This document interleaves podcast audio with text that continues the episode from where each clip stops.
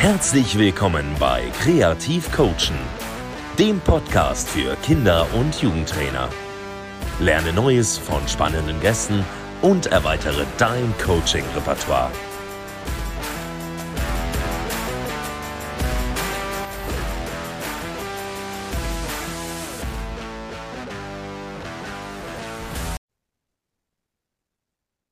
So, moin zu einer neuen Folge. Heute spreche ich mit Julian Hasselberg und ich würde sagen, Julian, am Anfang stell dich doch einfach mal vor.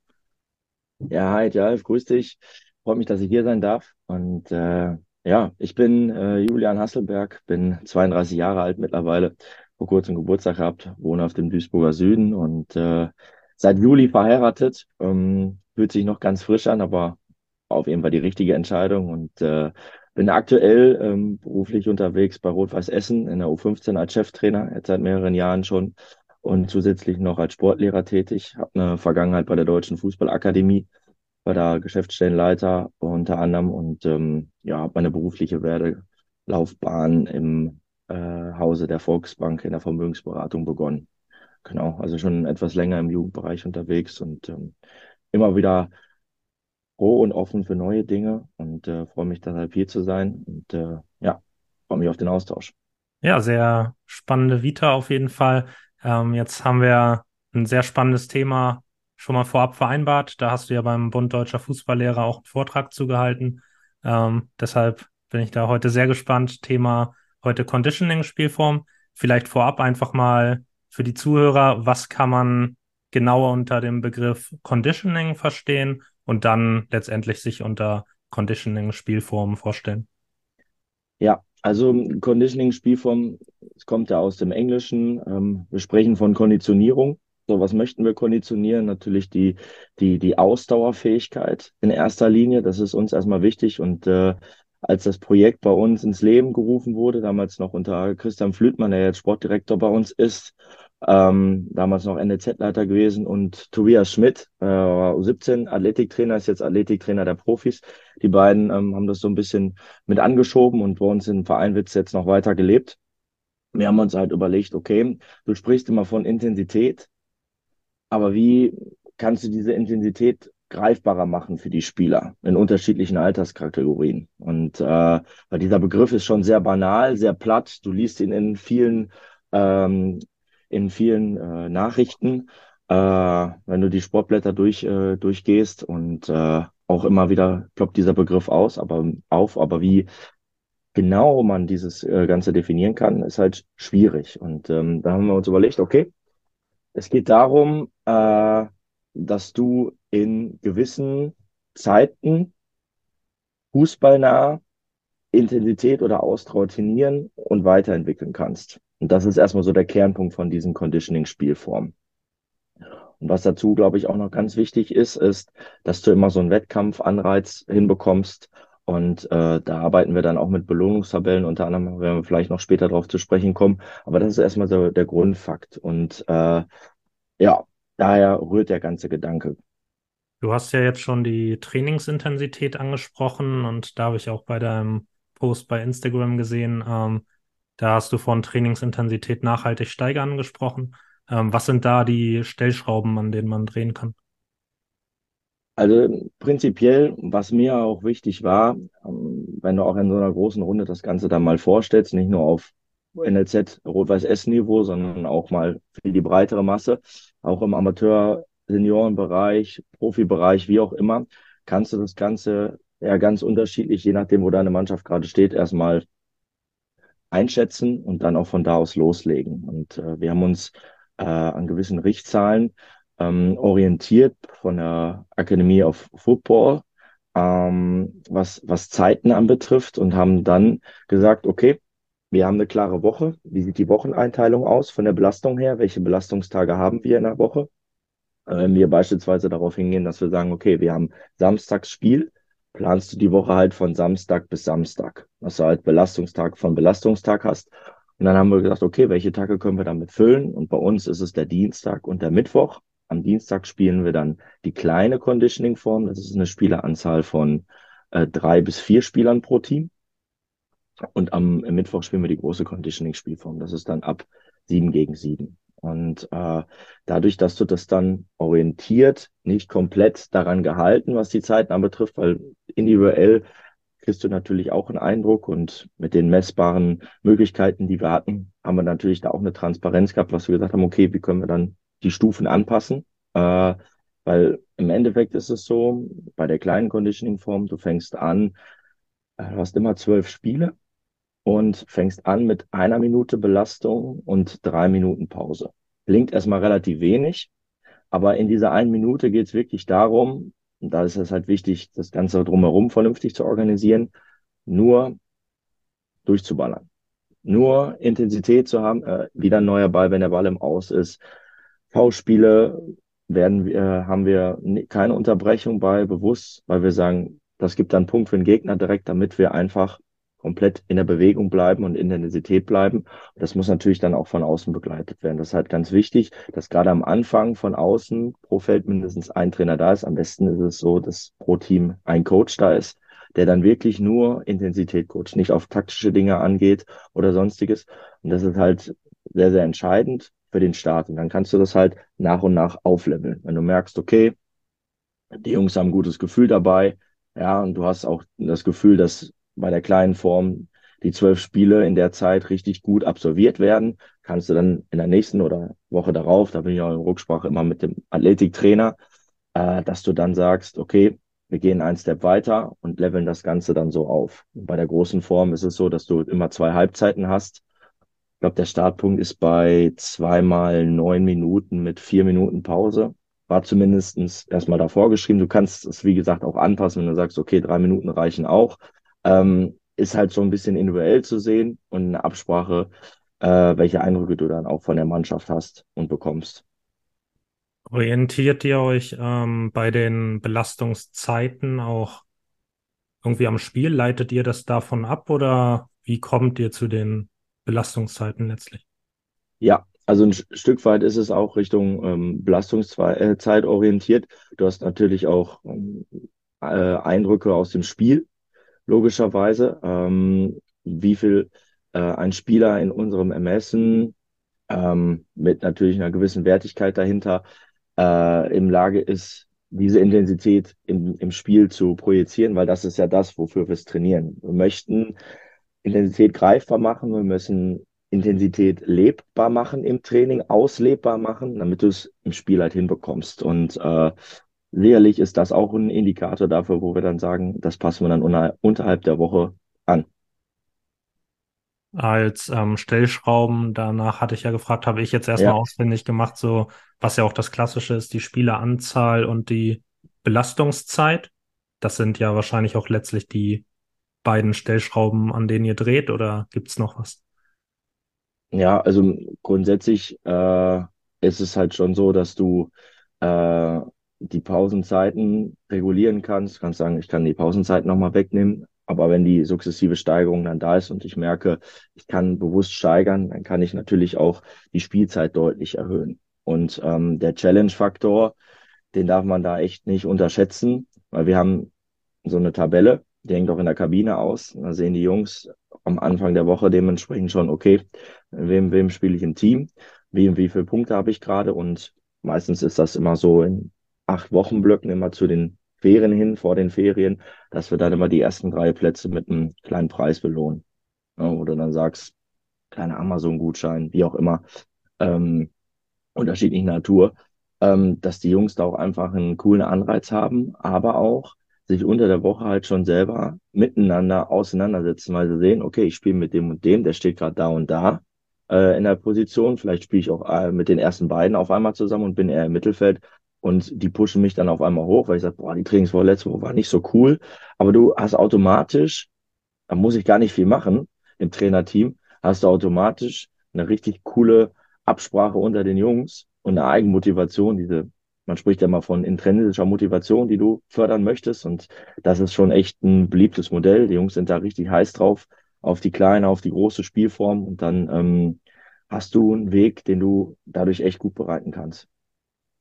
Ähm, du hattest schon gesagt, ähm, ihr habt die, ja, die Belastungstage und dann geht ihr vom Belastungstag zu Belastungstag, Samstag zu Samstag und Dienstag und Mittwoch war es, glaube ich.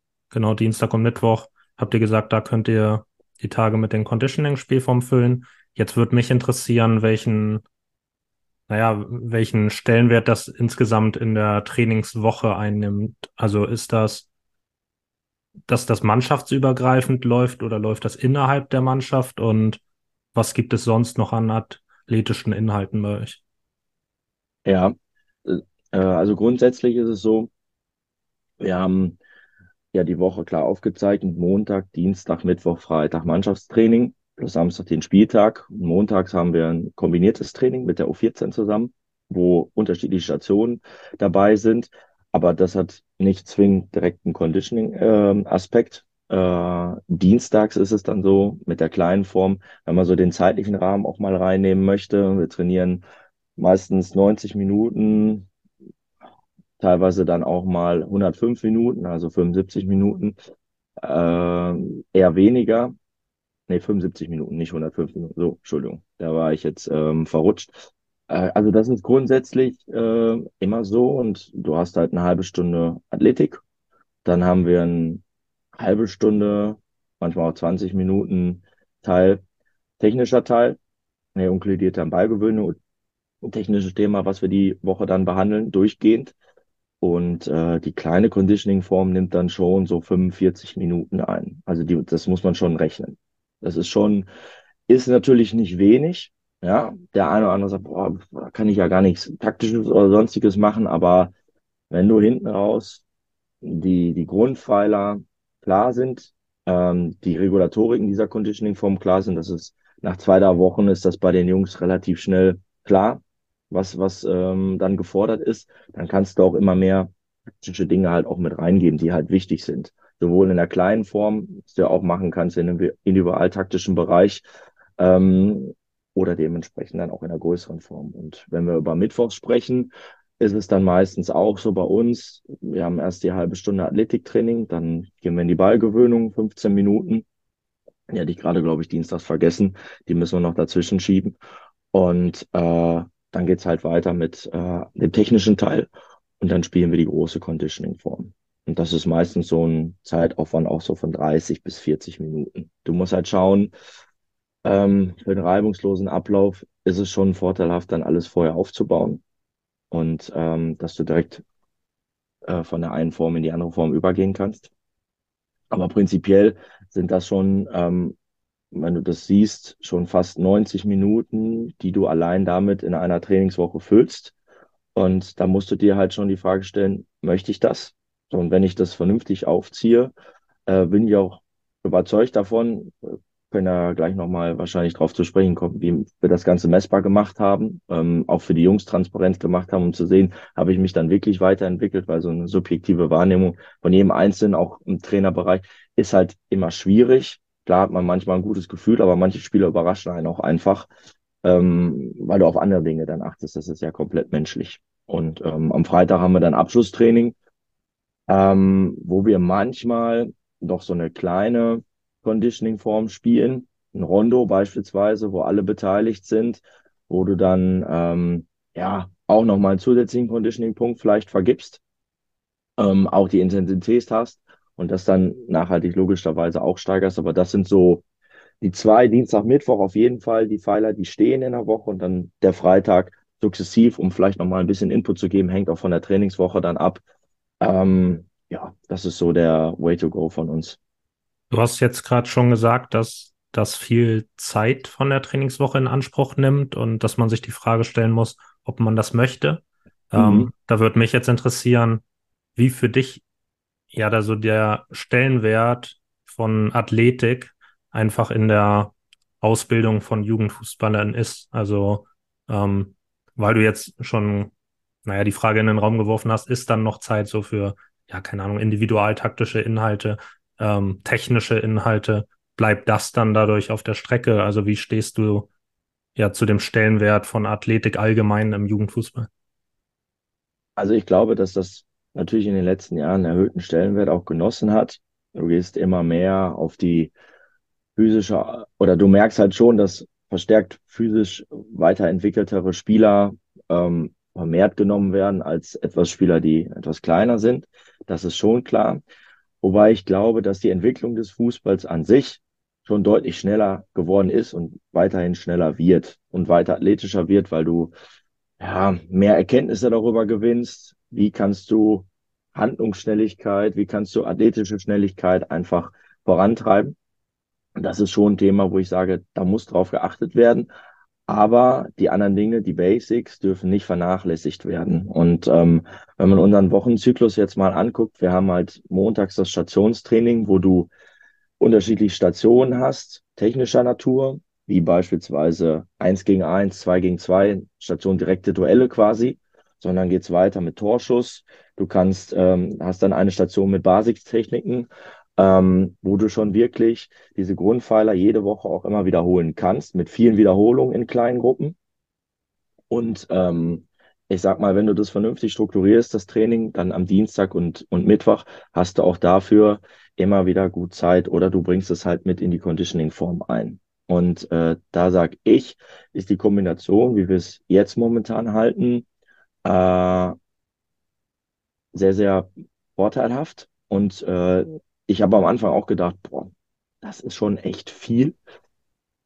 Wie kriege ich das andere unter? Aber ich glaube, man muss, das ist auch die größte Qualität ähm, eines Trainers, dass man äh, relativ spontan und aber auch flexibel sein muss und vielleicht auch Fantasien haben muss, wie man gewisse Dinge dann in einer anderen Art und Weise trainieren kann. Und wenn du dann ähm, ja überlegst, okay, wie kriege ich das möglicherweise hin, dass ich individualtaktische Dinge noch mehr forciere, bietet sich ähm, zum Teil natürlich auch diese kleine Form der Conditioning-Art und Weise echt gut an, weil du dann natürlich sagen kannst, okay, am Anfang ich coache Intensität, aber hinterher habe ich dann möglicherweise in einer Woche gebe ich ein, zwei oder drei Coaching-Schwerpunkte den Jungs mit, wo die wissen, okay, da muss ich zusätzlich in dem Spiel drauf achten. Ich würde mit ein oder zweimal starten, weil du halt immer noch trotzdem diese Vollpower haben möchtest.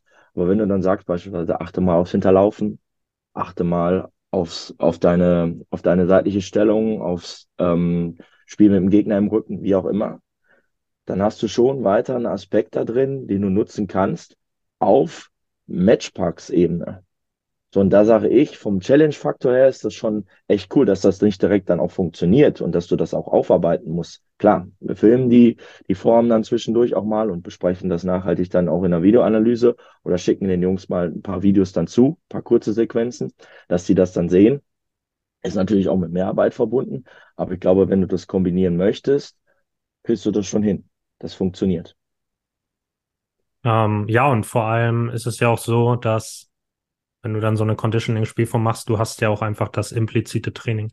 So, und ich ähm, glaube generell, dass es auch so ein Trend im Jugendfußball ist, dass man ja das Ganze vielleicht auch zu stark verwissenschaftlicht und dann, naja, zu viel Input reingibt. Und ähm, mhm.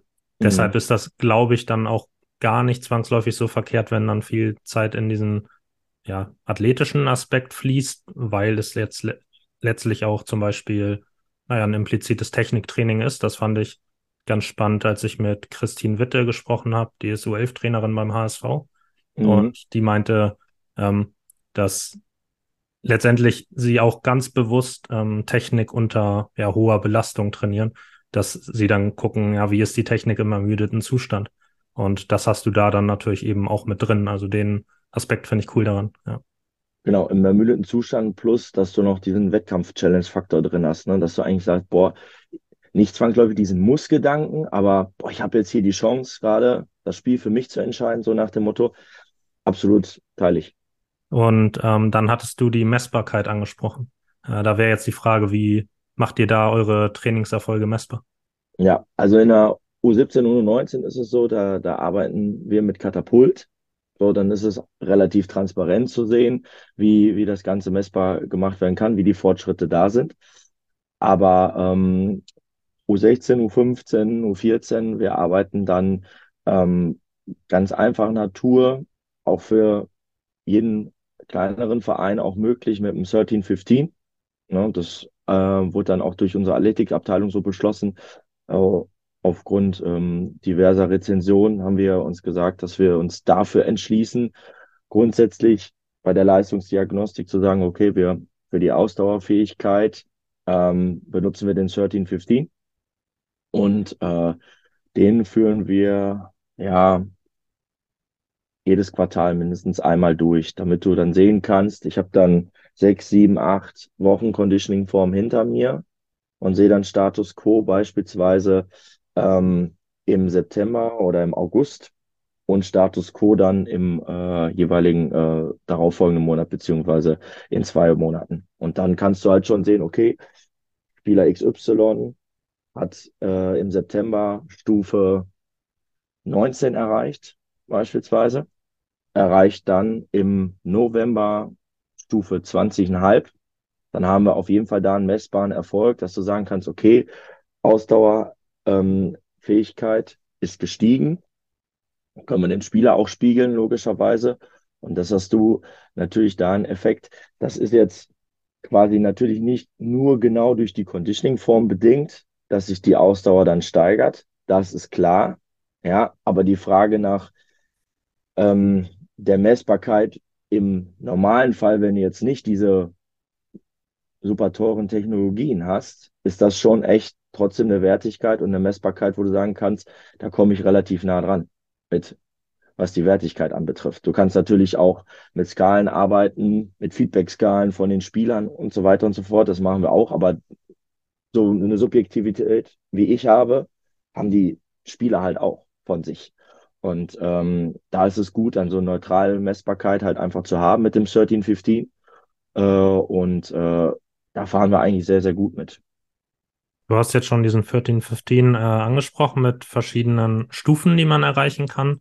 Äh, genau. Ja, hol doch nach mal die Hörer da ein bisschen ab, wie diese verschiedenen Stufen beispielsweise aussehen, wie man sich, es scheint ja so ein Leistungstest zu sein, wie man sich das vorstellen kann. Genau, das ist äh, ein Leistungstest, der relativ einfach aufzubauen ist. Du hast drei Zonen, eine Mittelzone, eine rechte Zone, eine linke Zone. Und dann nimmst du meistens eine Bluetooth-Box, reicht das schon. Kannst du dir auch kostenlos runterladen dann dementsprechend. Und äh, dann ist es so, dass du immer eine gewisse Zeit hast, um von Zone zu Zone zu kommen. So, und eine Stufe ist dann komplett von rechts nach links, von der rechten zur Mitte, zur linken Zone zu kommen.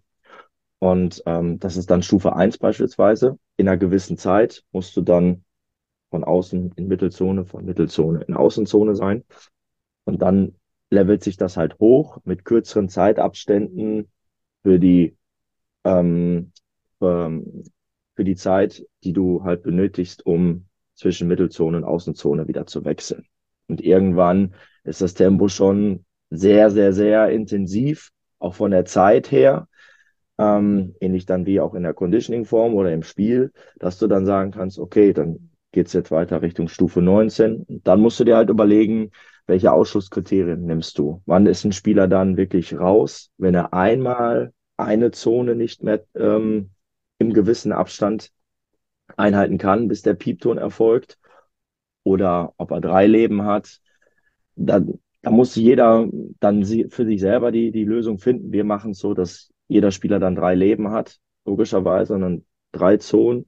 Und nach dem dritten Mal, wenn er die Zone, die nächste Zone dann nicht erreicht, ist er dann halt raus. Und äh, da fahren wir eigentlich echt gut mit. Und was halt wichtig ist in der Umsetzung, viele denken da vielleicht gar nicht so dran, aber wenn der Cheftrainer dabei ist, hast du ähm, mit, ich glaube, 15 bis 20 Prozent Leistungssteigerung zu rechnen, weil das liegt im Sinne der Natur einfach, dass ich schwer denke, boah, Cheftrainer ist da, jetzt muss ich noch mal ein bisschen mehr Gas geben, als wenn der Cheftrainer sagt, okay, ich bin jetzt nicht da, Athletiktrainer ist da, Co-Trainer ist da, Betreuer ist, also da, da können ja, hast dann immer so fünf, sechs Leute, die dann sich auf Spieler pro, äh, äh, konzentrieren, weil du kannst ja nicht auf alle gleichzeitig achten. Wenn du dann so pro ähm, Watcher, sage ich jetzt mal, fünf Leute hast oder fünf Spieler hast, die du beäugst, dann ist das vollkommen in Ordnung. Du kannst es auch mit sechs oder sieben machen, ist halt ein bisschen schwer auseinanderzuhalten. Aber prinzipiell geht das schon. Du kannst den ja auch nebeneinander aufstellen in der Startaufstellung. Ähm, das passt schon. Und äh, ja, von daher ähm, passt das echt gut und äh, können daher sehr, sehr, sehr, sehr gute Resultate ziehen oder beziehungsweise sehr transparent auch sein den, den Jungs gegenüber. Da muss ich jetzt nochmal nachfragen. Also du hast gesagt, ähm, die Leistung ist besser, wenn der Cheftrainer dabei ist. Ähm, was für einen Schluss ziehst du daraus? Sollte er dabei sein, damit die Ergebnisse besser sind oder bewusst nicht dabei sein? Ich würde die Frage stellen, ob der Cheftrainer dann auch unter der Woche bei den Conditioning-Formen dabei ist und beim Spiel. Und da sage ich, ja, er ist dabei. Von daher würde ich auch selbe Verhältnisse dann beim 13-15 walten lassen. Wenn du das anders steuerst, das kann ja jeder für sich selber dann handhaben und zu sagen, ey, ich bin ein bisschen weiter weg. Die Jungs oder die Spieler wissen manchmal gar nicht, ob ich bei der Conditioning-Form dabei bin, aber ich will mir das von oben oder vom großen Ganzen mal angucken dann kannst du das halt natürlich überlegen. Das ist halt so ein Psychologie-Effekt. Ne? Das, das ist klar. Da sind aber auch keine ähm, irgendwie keine Barrikaden oder sonst Das kann jeder dann für sich selber entscheiden. Ich würde es präferieren, dass wenn du dann auch bei den Conditioning-Formen unter der Woche und beim Spiel, also permanent auch im Training mit inkludiert bist und da auch mit coacht, dann äh, solltest du dementsprechend auch ähm, am Rand stehen äh, beim 13-15. Ja, das, das Argument leuchtet mir auch ein. Also mein Gedanke bei der Frage war, dass, naja, so dieses Thema intrinsische, extrinsische Motivation, also ich habe das auch gerne mal gemacht, dass es mal so Preise gab oder so. Hast mhm. du ja da zum Beispiel mit einem Gutschein angesprochen. Ähm, und ich finde, das ist halt immer so ein schmaler Grad so. Ähm, will ich das jetzt machen? Will ich die, diese extrinsische Motivation reingeben? Will ich eher ja mehr Eigenverantwortung. So, da frage ich mich da manchmal, habe ich das ein bisschen, naja, zu wenig ja, angepeilt, so das Thema Eigenverantwortung ähm, und habe einfach, naja, ich immer zu viel Input reingegeben und ja, de de deshalb daher rührt so ein bisschen die Frage, wie stehst du dazu? Ja, ich, ich glaube, du brauchst da auch ein ganz gutes Gefühl, wie, wie deine Mannschaft gerade so tickt. Weil du hast den einen oder anderen Spieler, der muss auf Deutsch gesagt auch einfach mal regelmäßig in den Arsch getreten werden, damit er da hinkommt, wo er hin soll oder auch hinkommen kann.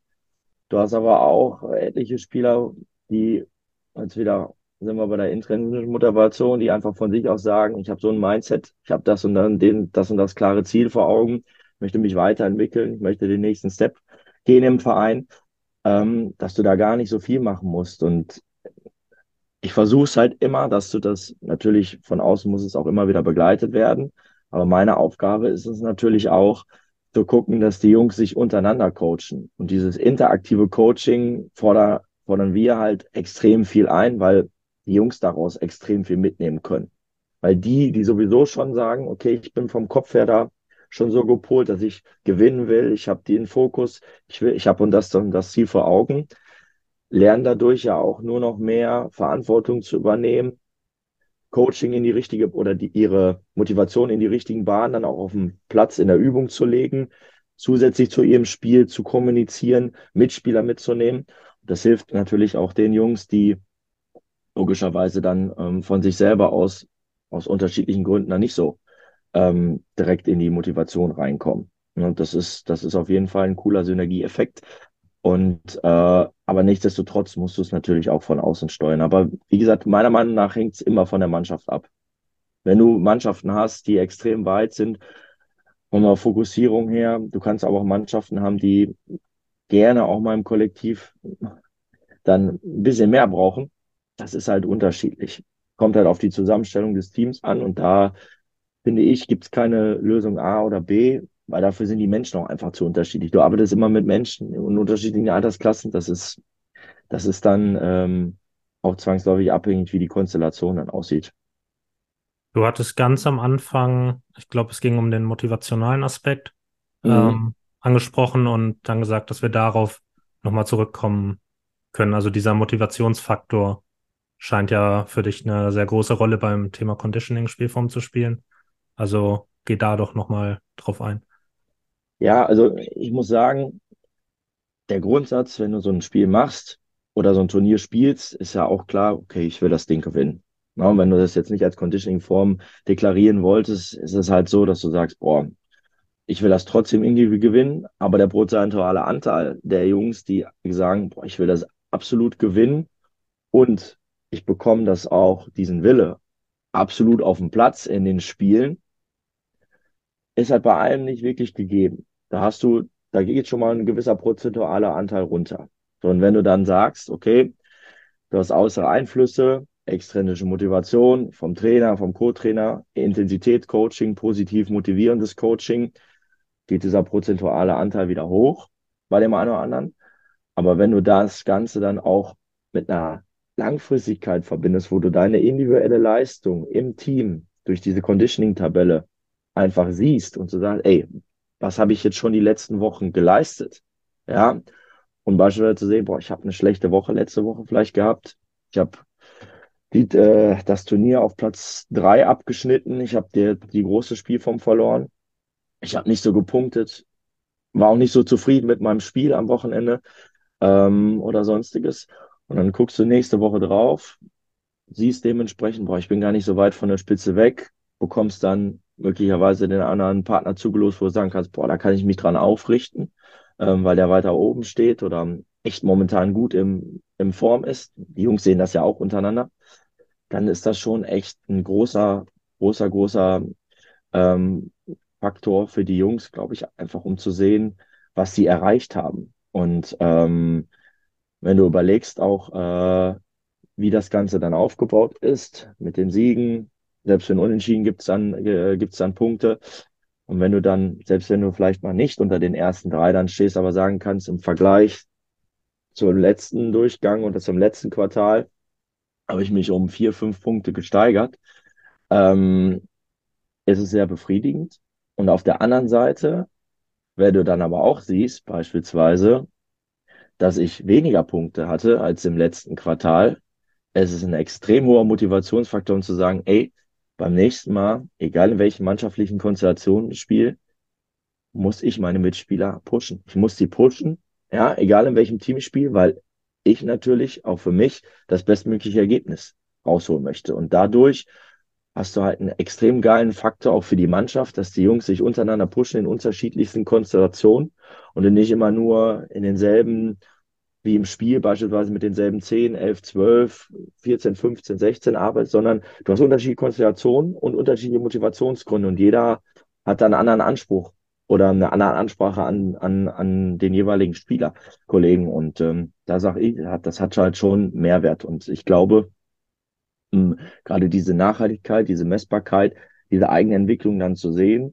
oder daran arbeiten zu können, ohne dass das jetzt irgendwie mega krassen Einfluss auf die, die Spielleistung am Wochenende hat, weil das hat ja nicht immer zwangsläufig damit was zu tun, auch wenn ich immer die Conditioning-Spiele gewinne, dass ich am Samstag auch spiele, weil meine Leistung dementsprechend ist.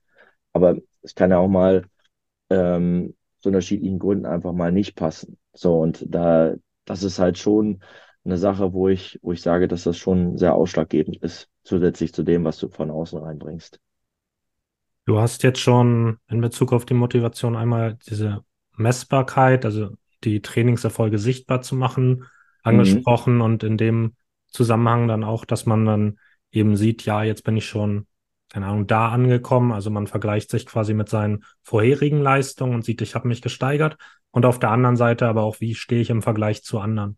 Ähm, und ja, das ist ja auch immer so ein Thema, wo gerne drüber diskutiert wird, sollte ich mich mit anderen vergleichen?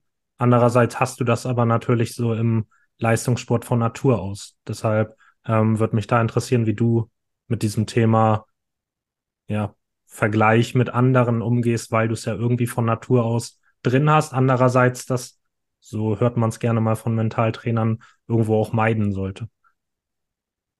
Ja, also ich sag mal so, auf dem, wenn du im, dich im Leistungssport befindest, egal ob es jetzt im Fußball oder sonstiges ist, ähm, ist das sicherlich einfach ein Thema, was immer da ist. Du wirst es nie, auch wenn du jetzt als Trainer sagst, boah, vergleicht euch nicht untereinander, die Jungs machen das trotzdem. So, die vergleichen sich in der Schule, die vergleichen sich in der Freizeit. Das macht halt auch einfach jeder Mensch. Ne, egal, ob du jetzt im Sport tätig bist oder nicht, du guckst halt, guckst halt schon nach rechts und links, nach deinen Interessen logischerweise. Was macht die und die Person anders als ich möglicherweise oder wie auch immer. Ich glaube, es ist nur wichtig, hast du halt auch so ein bisschen den pädagogischen Auftrag, gerade im Kinder- und Jugendbereich, äh, dass du das in eine vernünftige Wertigkeit reinbekommst, dass du sagst, klar, guck mal über den Tellerrand hinaus, wie läuft's da, wie läuft's da, dass du voneinander lernen kannst Ja, das ist schon ganz wichtig, um zu sehen, dass die Jungs da auch ein Gefühl für bekommen. Wir haben beispielsweise so Stärken, Stärken, Stärken, Schwäche-Profil mal aufstellen lassen von den Jungs, dass die jeden einzelnen Spieler so mit ein, zwei Wörtern ähm, mal äh, beschreiben sollten, was die gut finden, dementsprechend. Äh, und da wissen, wissen die Jungs natürlich auch schon, okay, die lernen halt voneinander, wenn sie dafür offen sind. So. Und hinten raus sage ich, geht es natürlich auch darum, ey, boah, ich möchte spielen, ich möchte weiterkommen, ich möchte für mich weiterkommen, aber Fußball ist halt auch ein Teamsportgedanke äh, und ein Teamsport an sich. Ganz wichtig. Und äh, da sage ich, diesen Vergleichen, das tut gut im gewissen Maße, wenn du das vernünftig einschätzen kannst, dass du sagen kannst, boah, das und das kann ich von dem und dem mitnehmen, das und das pusht mich bei dem, da möchte ich auch hinkommen. Also wenn du dir solche Ziele setzt, wenn du nur guckst, boah, ey, wie kann ich den anderen jetzt versuchen, irgendwie in den Hintergrund zu stellen und mich zu profilieren, ich glaube, das macht dich auf Dauer kaputt. Gibt manche, die sagen, boah, wenn du das machst, dann gehst du da so durch, du kannst nicht gebrochen werden. Aber ich glaube, wenn du dann einmal mit dieser Schiene nicht gut fährst und dann mental gebrochen wirst, wird es extrem schwer. Und ich glaube, das ist auch der Hauptgrund, warum dann viele, wenn sie so denken, ähm, dann auch aufhören mit dem jeweiligen Sport, den sie machen. Und das darf halt nicht passieren. Das ist, dafür haben wir die Verantwortung halt, gerade im, im Kinder- und Jugendbereich, das ist, das ist halt, das darfst du nicht machen. Und äh, von daher sage ich vergleichen, okay, aber du musst es halt vernünftig für dich selber auch einordnen können, was der Vergleich mit dir macht und dich dann nicht zerfressen mit den Eindrücken, die du bekommst. Hatte ich mir gerade hier auch aufgeschrieben, ähm, die Einordnung. Das ist für mich auch ähm, der, ja, einfach der entscheidende Faktor, dass du diesen ja. Vergleich hast und du musst ja sogar eigentlich, ich meine, wenn wir von einem Nachwuchsleistungszentrum zumindest mal sprechen, dann wollen wir ja wirklich auf den ja, Leistungsfußball vorbereiten, auf den Profibereich. Und dass nicht alle da ankommen, ist klar, aber das ist ja letztlich das Ziel. Und dann wäre es ja auch schon irgendwie in Anführungszeichen fahrlässig, wenn ich die Spieler nicht richtig darauf vorbereite und das dann, dann werden sie ja diesen Sprung auch niemals schaffen und dann gehen sie da später kaputt. Also genau. ähm, was Thomas Tuchel auch mal gesagt hat, mit bereitet ihnen Schwierigkeiten. Also das muss es geben, darauf muss man vorbereiten, aber diese Einordnung spielt, glaube ich, ja, wie du schon gesagt hast, eine ganz große Rolle. Ja, auf jeden Fall. Also da bin ich, bin ich bei dir. Das ist definitiv ein Faktor, den man auf dem Schirm haben muss was ich auch cool fand, was du jetzt sagtest, das ist halt wirklich, selbst wenn du dann oben ankommst, egal in welchem Bereich, da läuft das automatisch. So, und wenn du damit nicht umgehen kannst, dann hast du da noch mehr größere Probleme und du bist schon deutlich weiter in deiner Entwicklung, deutlich älter und es fällt dir dann schwerer, neue Dinge anzueignen, damit umzugehen. Das hast du im Kinder- und Jugendalter halt eine extreme Vorteil, dass du da schon extreme Lernbereitschaft oder auch ähm, ja, Umorientierung in gewissen Bereichen haben kannst, wenn es gewollt ist. Das muss natürlich auch mal dabei sagen. Ja, dann ähm, kommen wir zur Abschlussfrage. Habe ich jetzt mal geändert, denn die letzte Folge war die Folge 50. Ja. Ähm, sprich, ich dachte mir, nach 50 Folgen kann man jetzt mal eine neue Abschlussfrage haben. Ähm, und die ist jetzt, was war der schönste Moment deiner Trainerlaufbahn? Und muss gar nicht zwangsläufig irgendwie sich auf einen Mannschaftserfolg ähm, beziehen, sondern kann auch einfach ein Moment mit einem einzelnen Spieler da ein Erfolg sein. Ähm, da ist deine, ja, da hast du freie Auswahl. Das ist eine gute Frage. Also bin ja jetzt auch schon relativ lange, äh, lange im Jugendbereich tätig auf dem Niveau und ähm, gucke zwischendurch natürlich auch immer Fußball, auch bei Kumpels im, im Amateurbereich. Und da musst du schon sagen, das war, es gab einen Spieler, jetzt, ähm, im letzten Jahr war es so, den habe ich dann auch über längere Zeit begleiten dürfen, aufgrund von unterschiedlichen Konstellationen. Und äh, da gab es immer so das Thema mh, hm, Wertschätzung.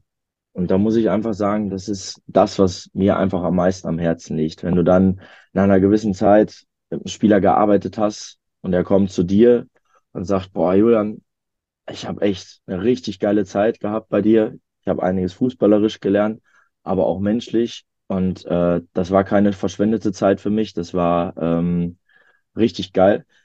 ist, glaube ich, so das, was mir am meisten gibt, weil ich selber investiere viel Zeit mit meinem Trainerteam zusammen.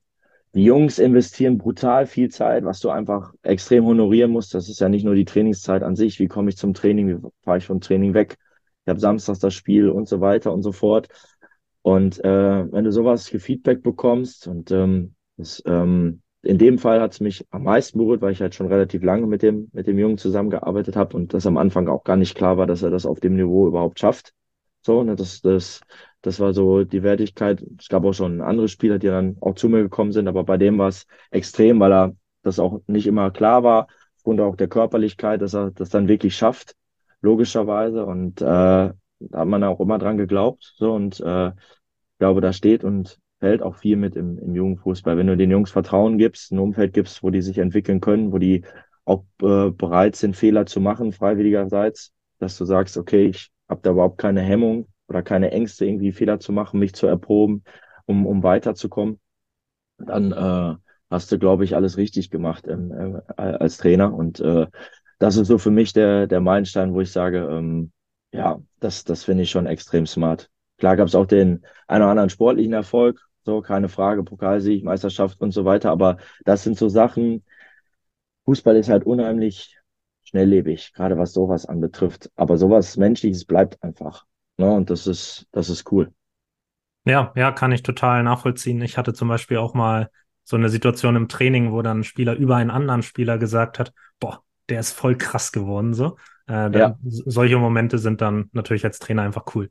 Ja, ähm, genau, dann vielen Dank erstmal, dass das heute geklappt hat nochmal und ähm, für die Zuhörer, ähm, da habe ich diese Woche noch einige Aufnahmen und auch generell noch bis Ende des Jahres. Das heißt, da erwartet euch noch einiges und auch für den Januar stehen schon Termine. Das heißt, da habt ihr auf jeden Fall noch einige Folgen, die ihr hören könnt. Dann bis zum nächsten Mal. Bis zum nächsten Mal. Danke, Charles. Ciao, ciao.